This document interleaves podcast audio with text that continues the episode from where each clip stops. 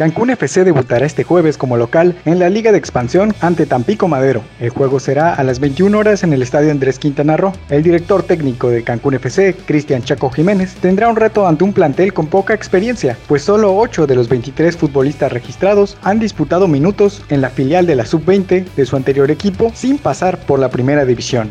En otras noticias, la selección mexicana comenzará el octagonal de CONCACAF contra Jamaica. El primer partido del torneo para clasificar al Mundial de Qatar 2022 será en diciembre del 2020 y jugará México como local. El formato de competencia tuvo que ajustarse debido a la pandemia. El Tri es el único equipo que conoce a su rival en este octagonal.